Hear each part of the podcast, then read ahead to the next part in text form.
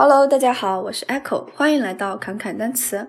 前面呢，我们已经分别讲完了词缀和词根，那么它俩有什么关系呢？词根与词缀是主从的关系，词根与词缀是构词的两个要素，词根是基本词素，词缀是辅助词素。从形态上说，词根可以不带词缀而独立成词，即自由词根单独构成基本单词；词缀离开词根却寸步难行。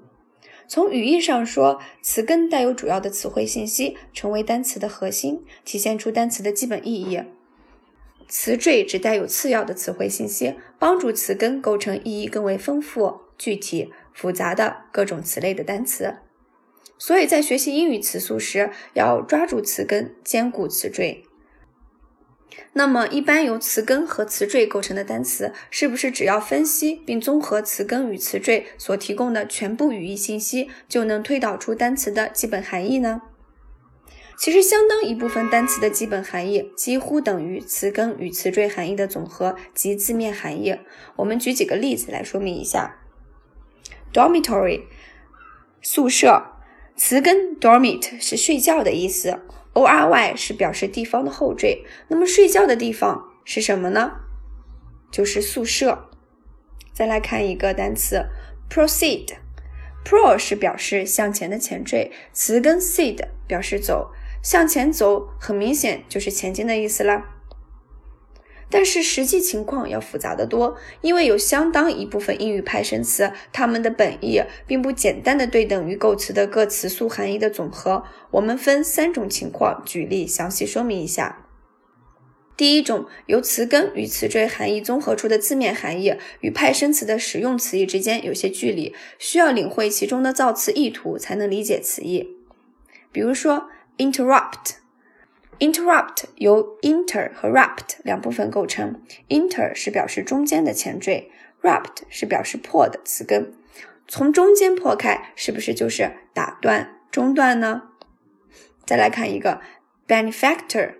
benefactor 这个词呢由三部分组成，bene 是表示好的前缀，fact 是表示做的词根，or 是表示人的后缀，合在一起呢就是表示做好事的人。那么做好事的人是不是就是行善者，是你的恩人呢？这类派生词的实际意思与字面含义之间只隔着一层薄纱，一捅就破，很容易分析。接下来我们来看第二种情况，由于词义发展的历史，由词根与词缀所决定的派生词的本意，在使用过程中发生了变化，有的词义扩大。有的缩小，有的扬声，有的贬损，有的则被用于比喻、引申或借代。这就需要大家在词义的变迁之中取径通幽，下一番由此及彼的功夫。同样，举几个例子来说明一下。Astonish，派生词的本意是使证婚，现在词义扩大为使惊讶。Amour，派生词的本意是指一般的恋爱，现在词义缩小，局限于不正当的桃色事件。Minister 派生词本意是小人物、侍奉者，现在的词义扬升为仅次于国家首脑的大臣、部长。Demagogue 这个词的本意是群众领袖，现在贬损为蛊惑民心的政客。Aviation 本身词义是飞鸟，现在引申为航空。这一类派生词的字面含义与实用词义之间虽然有段弯弯曲曲的道路，但两者之间的逻辑关系却依然可见。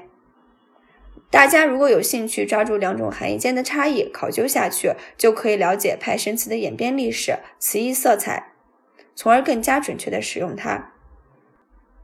第三种派生词的词义不但包含了词根和词缀的含义，还包括一定的背景知识。大家需要了解这些背景，才可以理解这些词的含义。这类词虽然不多，但学起来却饶有趣味。举几个例子来看一下：disaster。字面含义是偏离轨道的星，词义却是灾祸。这其间带有迷信色彩。古罗马人也是相信星象的，星位不正便是灾星，意味着大难临头。Salary 字面含义是盐钱，词义却是工资。原来古罗马时当兵的食宿都由国家包了，只发一些津贴购买腌肉与调味的盐，盐钱便是他们唯一的工资。Muscle 字面含义是小老鼠，词义却是肌肉。古希腊人把两者连在一起，是因为他们在观看竞技运动时，发现运动员上臂的肌肉就像一只小老鼠在皮下不停地跃动。古罗马人接受了这种看法，干脆用小老鼠来称呼肌肉。从表面上看呢，这一类派生词的含义与词根含义之间似乎无路相通。其实它们的字面含义都包含在背景知识中，所以如果大家勇于寻根究底、探索一番，常常可以领略到柳暗花明又一村的乐趣。好了，讲了这么多，相信大家对词根词缀的理解又更上一层楼了。下一节课我们将进入实战，在实例中进一步领略词根词缀的魅力。欢迎大家关注“侃侃单词”，一个帮你记单词的公众号。拜拜，咱们下节课再见。